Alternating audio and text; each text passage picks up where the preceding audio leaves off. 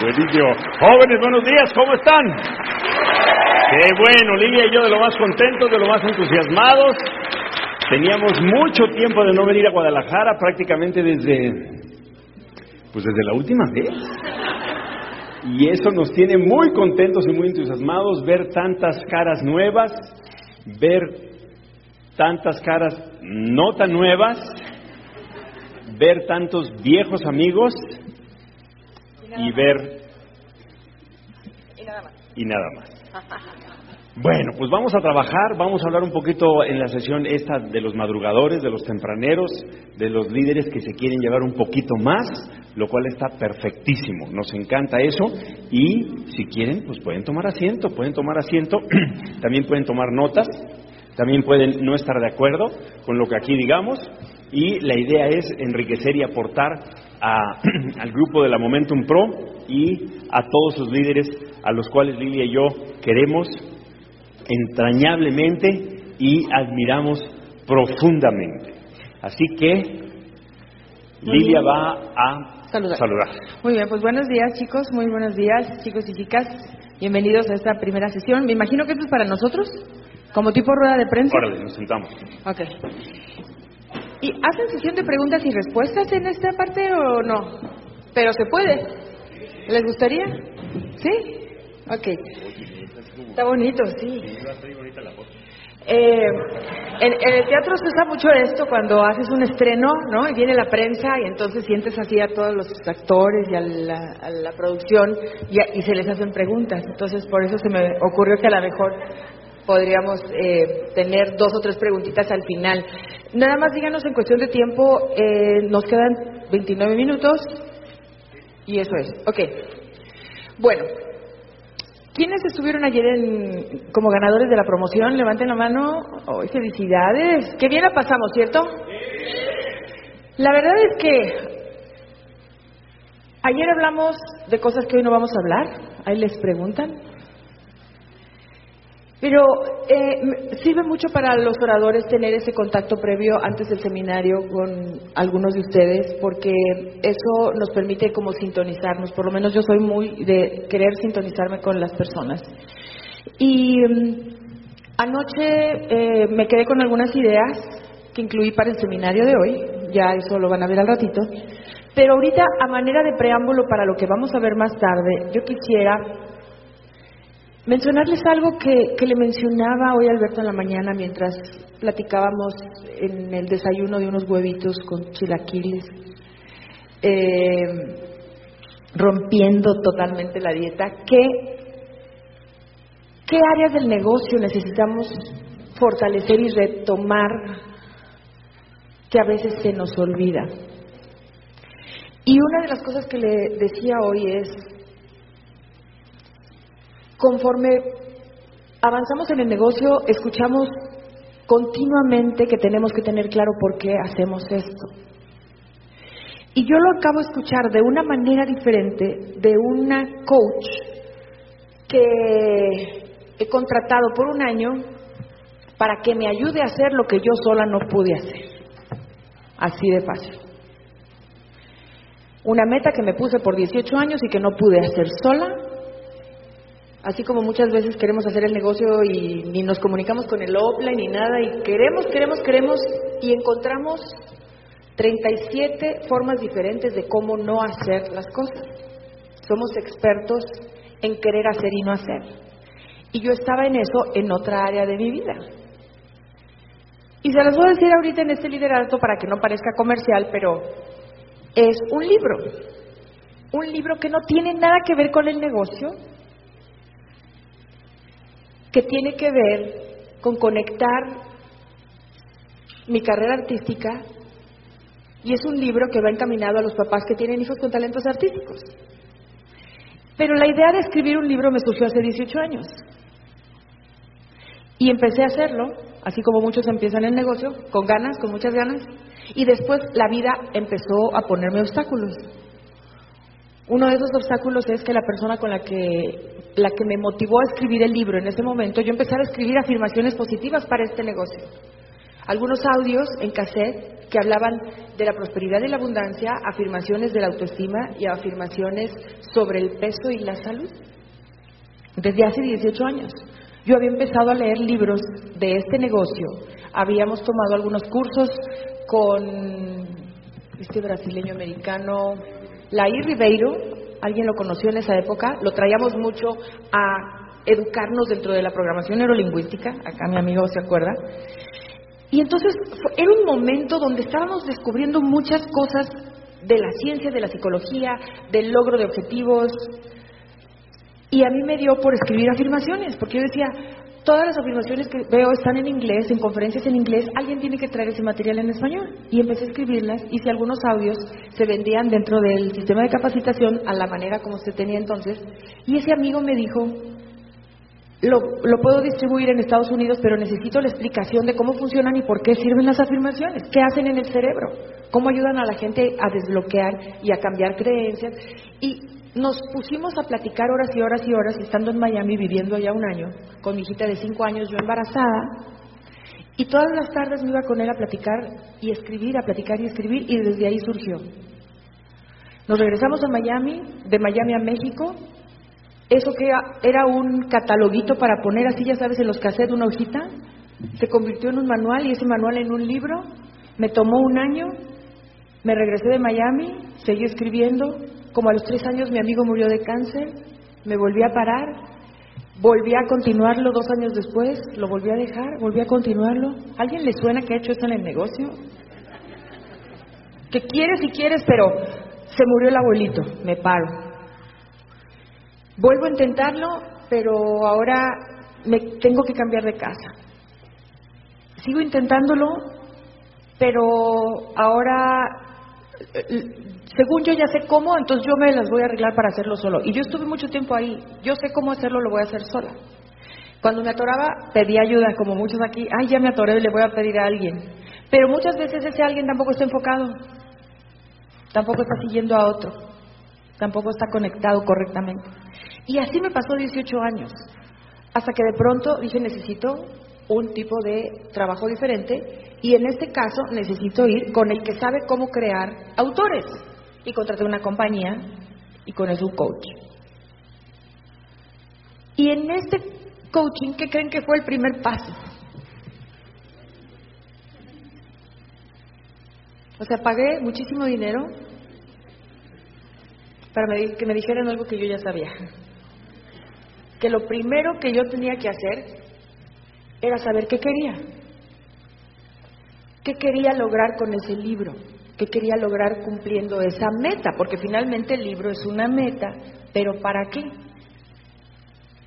Y ahí me di cuenta de uno de los grandes errores que tenemos en este negocio, que es confundimos meta y sueño. Mucha gente empieza a escribir un libro porque el, el libro es el sueño. Mi sueño es escribir un libro. Desde el punto de vista de mi coach, el libro es la meta, es un vehículo para algo más. Igual que en este negocio. Empezamos a hacer el negocio y pensamos que el negocio es el sueño y no, el negocio es el vehículo. Pero ese primer paso, ella le dio otro nombre.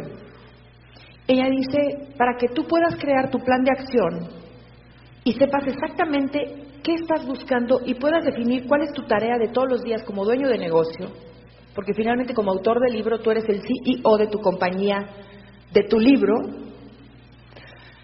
dijo, yo le puse el nombre de Canadá, Canadá. O sea, viviendo en Estados Unidos, yo tengo que buscar mi Canadá, o sea, mi norte. Y pone una hoja de maple y dice, mm, y pone abajo un cactus. Si yo voy para el cactus, quiere decir que ya voy chueco. No sé por qué puso el cactus hacia México, pero era como para abajo, ¿no? Nunca le pregunté por qué escogió un cactus, pudo haber puesto, no sé, una botella de tequila, un coco algo más. Ok, la cosa es que en ese dibujito que ella nos dio me quedó muy claro. O sea, vas a empezar a hacer algo antes de que empieces. ¿A dónde vas? ¿A dónde vas en los próximos dos años, en los próximos cinco, a los próximos diez, a los próximos veinte, a los próximos treinta? hasta donde tu imaginación y tu visión vaya creciendo, hacia dónde vas.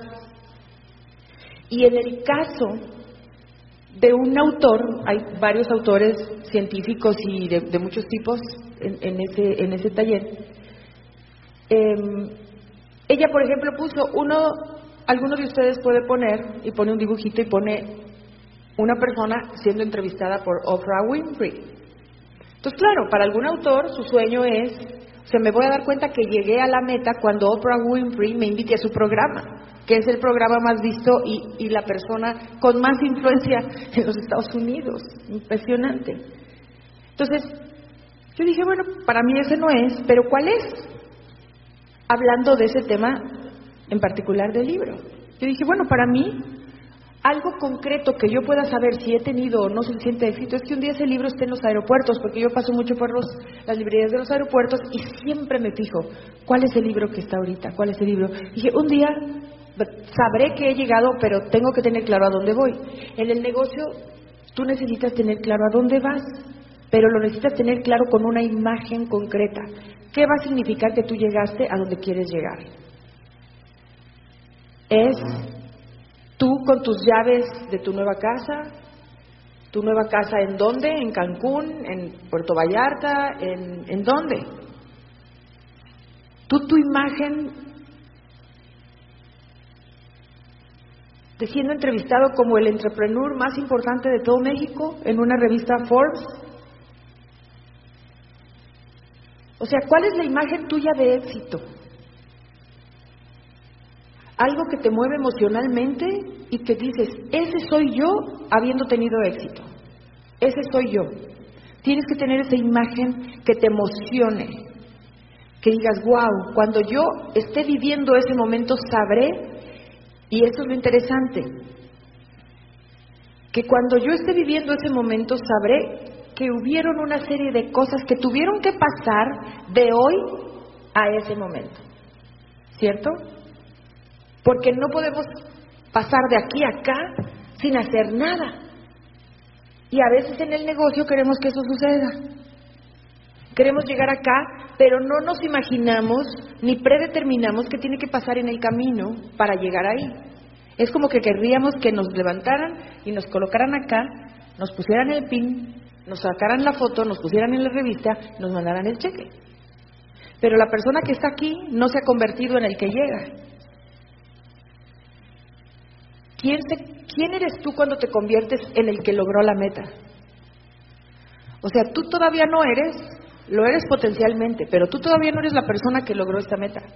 Porque si ya fueras esa persona, ya estarías pensando como esa persona, ya estarías creyendo las cosas que cree esa persona, ya tendrías los hábitos que tiene esa persona, la ética de trabajo y de esfuerzo que tiene esa persona, y tu agenda estaría representando ese trabajo para llegar ahí. Entonces, cuando no tenemos claro el norte, cuando no, no nos hemos tomado el tiempo de definirlo para nosotros y de definirlo emocionalmente y en imágenes, si es para acá está bien, si es para acá está bien, si es para acá está bien, si es para acá, incluso si es para acá o para acá o para allá, no hay nada que me haga saber si voy bien o voy mal. Y no hay nada que me diga qué parte de mí tengo que trabajar qué cambios en mis hábitos tengo que, que hacer diferentes para llegar aquí. Entonces, para llegar ahí, tendrás que pasar por un pin. Y fíjate cómo lo estoy diciendo, no es que vas a llegar a ese pin como tu punto de final, no. Para llegar a ese momento vas a tener que haber pasado por varios pines, pero los pines no son el sueño, nada más son puntos de referencia en el camino porque conforme vas avanzando y vas llegando a esos puntos de referencia, voy bien, voy bien, voy bien, voy bien. Quiere decir que los resultados en la persona que me estoy convirtiendo a nivel de credibilidad, de liderazgo, de capacidad de convencimiento, de ética de trabajo, de disciplina, de organización, de accountabilidad, de, rendición de cuentas hacia mí mismo, hacia mi familia, hacia mi línea de auspicio, hacia mi mentor, habrá cambiado lo suficiente para que yo llegue ahí. Entonces, cuando tú lo ves de esa manera y tienes claro ese lugar, aunque sea esa imagen solamente, esa imagen, A lo mejor esa persona que quiere sentarse con Oprah Winfrey todavía no tiene claro qué piezas en el universo se van a mover. Todavía no sabe y se van a mover. Pero tú tienes que tener claro que es allá donde quieres llegar. Para que entonces suceda lo inevitable. Y lo inevitable es que para llegar ahí hay cosas que sí o sí tienen que pasar. Y esas cosas que tienen que pasar, algunas tú tienes el control. Quizá no de todas, pero de una gran mayoría tú tienes el control. Y parte de ese control es establecer las fechas en las que quieres que eso suceda y establecer los planes de trabajo. Esto lo aprendí con ella también. Tu plan de trabajo próximo de tres meses.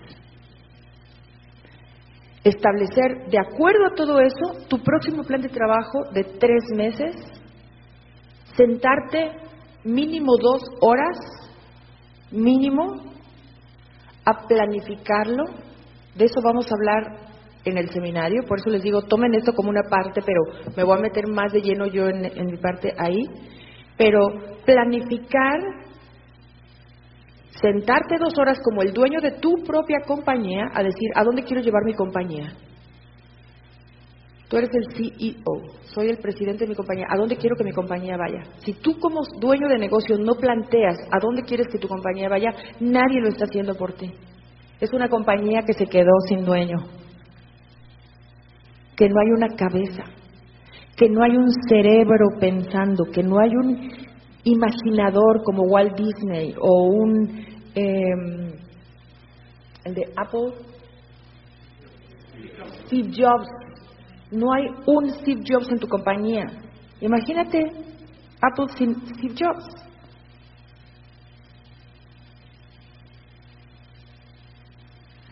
Entonces, tú eres ese que le va a dar movimiento a tu compañía. Entonces, ¿qué tan bien organizada está tu compañía? Pregúntatelo a ti porque tú eres el presidente de tu compañía. Tú eres el que pone la visión y los proyectos para que tu compañía avance. Entonces, sentarte con esa visión Sé que habrán cosas que tengan que suceder. Puedo poner las fechas. Quisiera que eso sucediera en cinco años. ¿Qué quiero que suceda en tres? ¿Qué quiero que suceda en dos? ¿Qué quiero que suceda en uno? Y parto mi año en tres meses, en cuartos. Las grandes empresas revisan su avance trimestralmente. Si empezamos a hacer ese esquema, como una gran empresa, tendremos que tener esos resultados tarde que temprano. Entonces, divides tu año en trimestre. ¿Y por qué? ¿Por qué no en seis meses? Porque muchas personas la dividen en meses y hacen estrategias mensuales.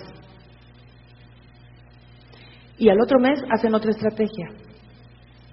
Y al otro mes cambian de estrategia.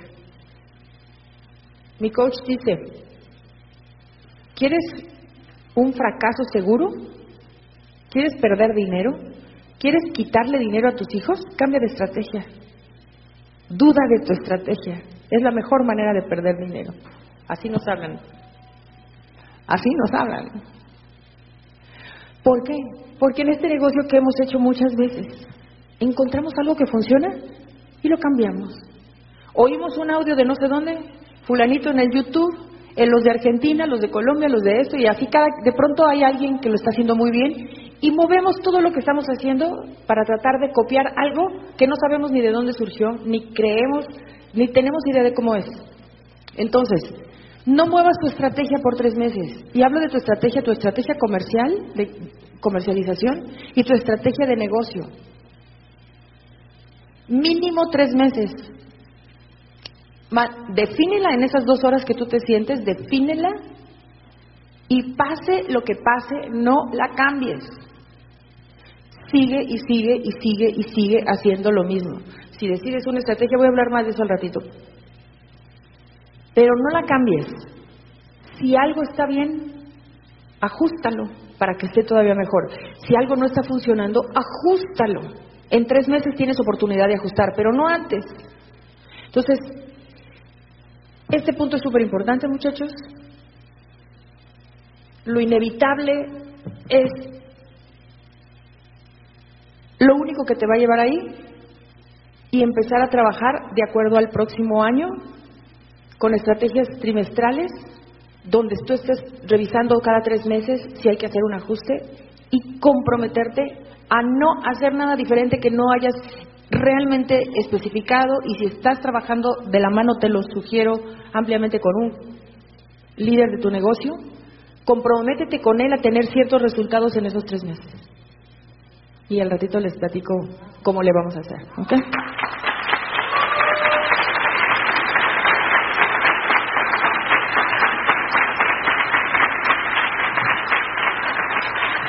Buenísimo.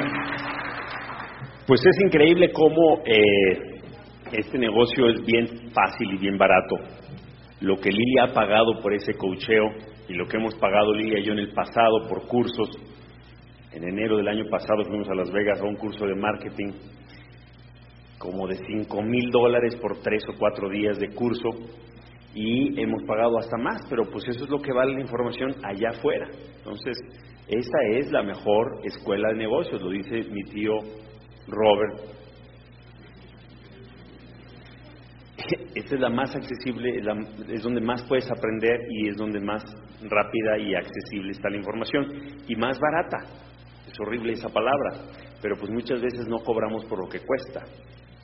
Muchas veces vale más de lo que cuesta. La gran mayoría de las veces vale más de lo que cuesta. Una vez estaba yo en mi casa, acabábamos de llegar a Estados Unidos hace algunos años, y estaba yo cortando el pasto de mi casa, porque pues en el estilo americano a uno le toca hacer muchas cosas.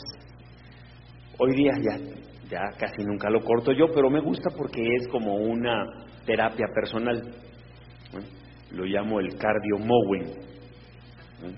Mow es en inglés el verbo de podar el pasto, entonces cardio mowing es hacerlo 30% más rápido para que te tardes menos y haces un poquito de cardio.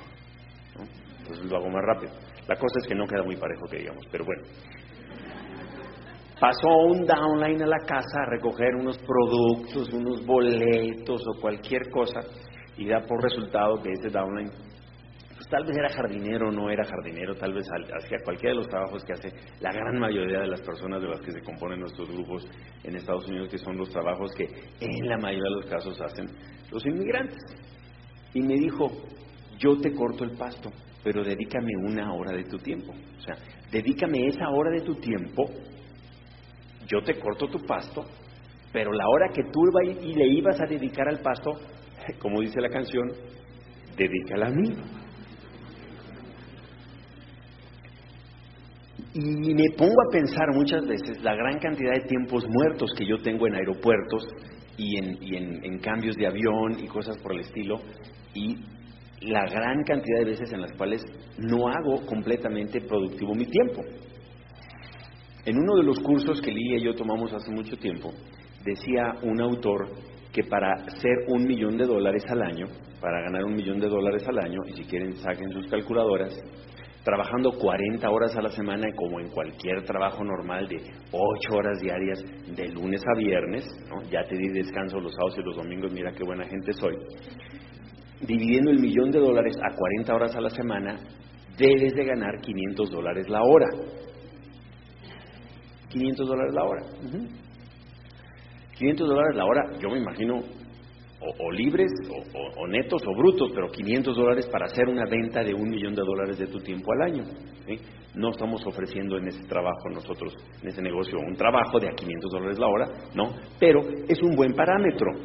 ¿Qué estás haciendo hoy día para que tu hora valga 500 dólares? O mejor dicho, si deberíamos de tratar cada hora de nuestra vida como si nos estuviera costando 500 dólares. O, y este es el punto al que quiero llegar, no valdrá 500 dólares una hora del tiempo de tu líder, de, del esmeralda o del diamante en línea ascendente que tiene resultados. ¿No será importante de vez en cuando hacer que tu líder no pierda su tiempo? ¿No será importante de vez en cuando ayudar a que su tiempo sea más productivo? Por ejemplo, podrías hacer los cuadres de los boletos de la manera más rápida y concisa y, precisa y puntual posible? ¿Podría ser de los que dan menos problemas? ¿Podría ser de los que no habla para preguntar algo que no puedes investigar por tu cuenta? O sea, yo entiendo que alguien nuevo no entienda mucho y me hable y me pregunte cuál es la diferencia entre BP y BM. Y si es mi frontal, pues se lo tengo que explicar, porque pues no hay nadie más que lo explique más que yo. Pero cuando alguien seis niveles en profundidad habla y pregunta una cosa de esas, yo tengo dos opciones. O le digo, no me quites mi tiempo, lo cual no voy a hacer, o la otra es empoderar a alguien en medio entre él y yo y decirle, ¿sabes qué? Esta es una excelente pregunta que yo te podría contestar perfectamente bien porque tengo 29 años en este negocio, pero también te la puede contestar fulano de tal. Y empoderar a otra persona y yo, de cierta manera, liberar un poquito de mi tiempo para cosas que a lo mejor, y va a sonar muy sangrón, impactan a más personas. Entonces, ya no corto el pasto tan seguido, pero sí me gusta y lo hago como una terapia personal y me relaja y me hace sentir bien y hacemos, diría yo, muchas cosas. Una de ellas es que cultivamos unos jitomatitos ahí en la casa. Y los jitomatitos, son esos son los jitomatitos más caros del mundo, yo digo. No porque sean los más caros del mundo, porque salgan preciosos, redonditos, divinos, no, sino porque yo les dedico tiempo. Entonces, son tomatitos de diamante ejecutivo. Mira, hace tiempo que Lilia y yo no tenemos que ir al abogado, pero la última vez que fuimos a ver al abogado para cosas que tenían que ver con nuestra sucesión testamentaria, costó 200 dólares la hora el abogado.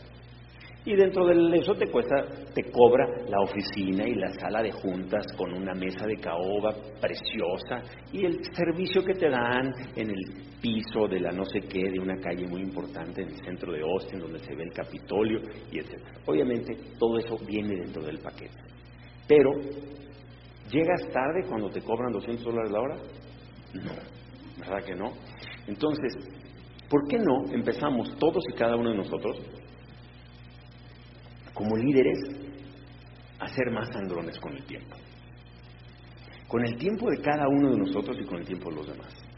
Me duele el codo perder tiempo en un avión. Me duele el, me duele el codo del tiempo, perderlo en cosas administrativas. Y me toca hacer cosas administrativas. No, no voy a decir, ay, me choca pagar la luz porque es una pérdida de tiempo y yo por eso no la pagué. No, o sea, tengo que hacer lo que tengo que hacer como todos y cada uno de nosotros.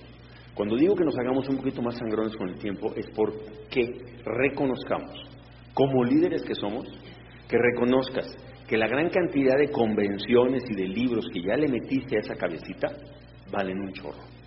Que la información que tú tienes en la cabeza vale un chorro, independientemente de los resultados que hayas tenido en el negocio hasta el día de hoy, independientemente de la autoimagen que tú tengas y de cómo te veas a ti mismo en el espejo tu tiempo vale un chorro. Lo único que me consuela últimamente en no invertirle tiempo a muchas cosas productivas, lo único que me consuela es estar oyendo audios, es estar oyendo información. O sea, en los aviones ahora sí, audífonos en todo momento para todos lados. Tengo los que bloquean el ruido, que son una maravilla de audífonos. Tengo los Bluetooth. En el gimnasio escucho todo tipo de podcast, de información y de línea y de todo lo demás. Me encantan las aplicaciones que me permiten escuchar al 1.5 de velocidad, porque mi cerebro alcanza a percibir la información muchísimo más rápida, muchísimo más rápido de lo que crees. O sea, uno puede escuchar audios a la velocidad del pensamiento. Y uno no puede hablar a la velocidad del pensamiento. ¿Mm? Hay gente que habla más rápido que otros, como los caribeños, pero Tú puedes escuchar más rápido, puedes escuchar más audios, puedes meterle más información en la cabeza y puedes ser muchísimo más productivo con tu tiempo. Y digo que puedes ser muchísimo más productivo cuando aprendemos a decir que no y cuando aprendemos a organizarnos mejor. Entonces, tu tiempo como líder vale un chorro. No digo que no hagas las cosas que hay que hacer todos los días, insisto, si te toca cortar el pasto, te toca cortar el pasto. Y si te toca ir a perder tiempo en el IMSS, hacer fila, porque te van a dar este, Pentrexil y ampicilina, pues te toca ir a hacer fila, pero todos podemos hacer más productivo nuestro tiempo, ¿sí o no? Algo que descubrí últimamente, los libros digitales son una maravilla.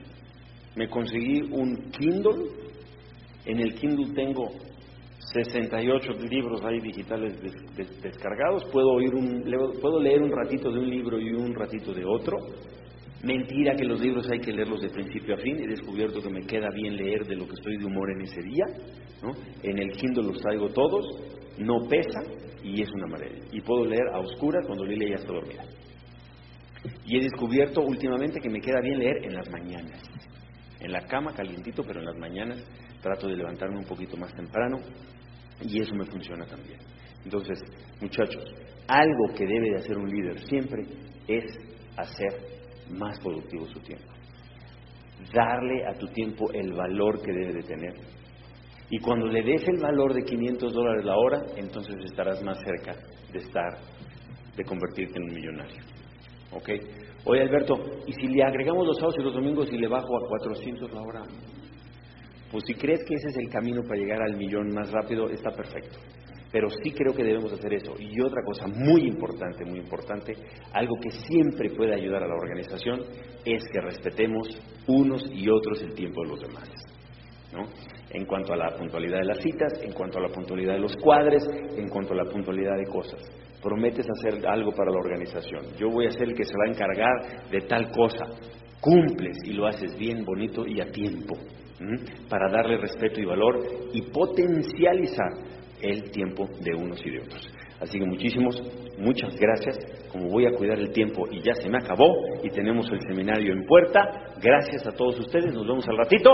Pueden aplaudir.